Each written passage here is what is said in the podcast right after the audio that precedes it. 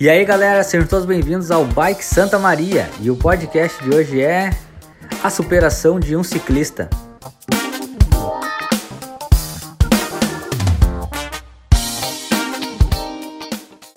Eu tenho. Meu currículo é grande, né? Eu tenho nove anestesia geral, nove cirurgia. Fiz quatro cirurgias por ano, um ano agora, agora há pouco, faz quatro anos que eu voltei a pedalar. É que eu fiz aquela cirurgia mesmo dele, coisa que o Bolsonaro passou, eu passei. Sim. Aí eu fiquei um ano parado e comecei a pedalar, né? E aí fiz essa cirurgia de novo agora há pouco, que ficou sequela, eu fiz mesmo, deu água no testículo. Uhum. E eu fiz de novo, a pandemia e fiz, né? Agora eu voltei a pedalar, agora eu tô, tô bem. Mas Faz é... 75 dias que o senhor voltou a. Voltei a fez a cirurgia. Fiz a cirurgia 75 dias e fiquei 30 dias parado e voltei a pedalar faz 35. Não, 45 no 45. caso, né? 45 dias, é isso aí. Isso aí. E agora a prova que o senhor fez aí foram 75 quilômetros. Não, essa aqui deu 65 a nossa, 75 foi a dos Pro e a nossa foi 65. 65. 65. E como é que o senhor achou da trilha ali? O que, que o senhor achou da, da prova? Não, a prova foi, foi, foi super dura, né? Tipo, muita subida, muita subida, acho que no, no 2000 da, da altimetria ou mais, não, não me lembro agora no momento ali. Prova muito dura, a gente não estava acostumado com esse com tanta, tanta subida assim, né?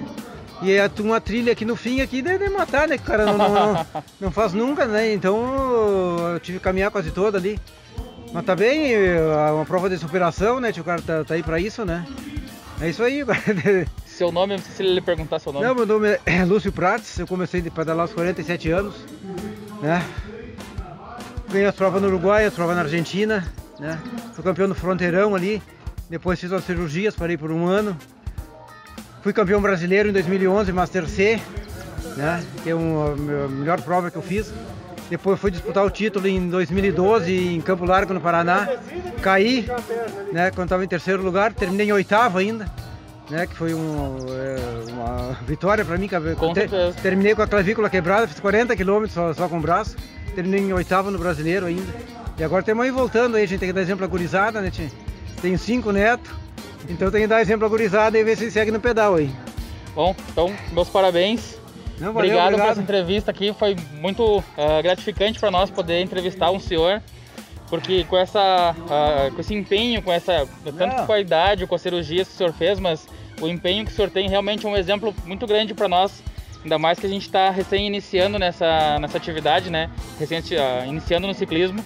Então, para nós seguir também por um, por um bom tempo aí fazendo Não, essa tá atividade tão prazerosa que todo mundo gosta. Não, é isso aí, a, a, gente, a gente segue os exemplos, né?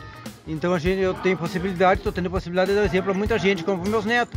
A gente tem, tem possibilidade de chegar aos 60 em boa forma.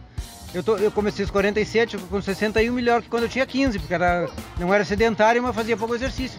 Então a gente tem uma longevidade e a, a velhice da gente é a gente que decide como é que é viver a velhice, né? Isso aí, um abraço pra vocês aí. Um abraço, muito obrigado. Ah, valeu, galera.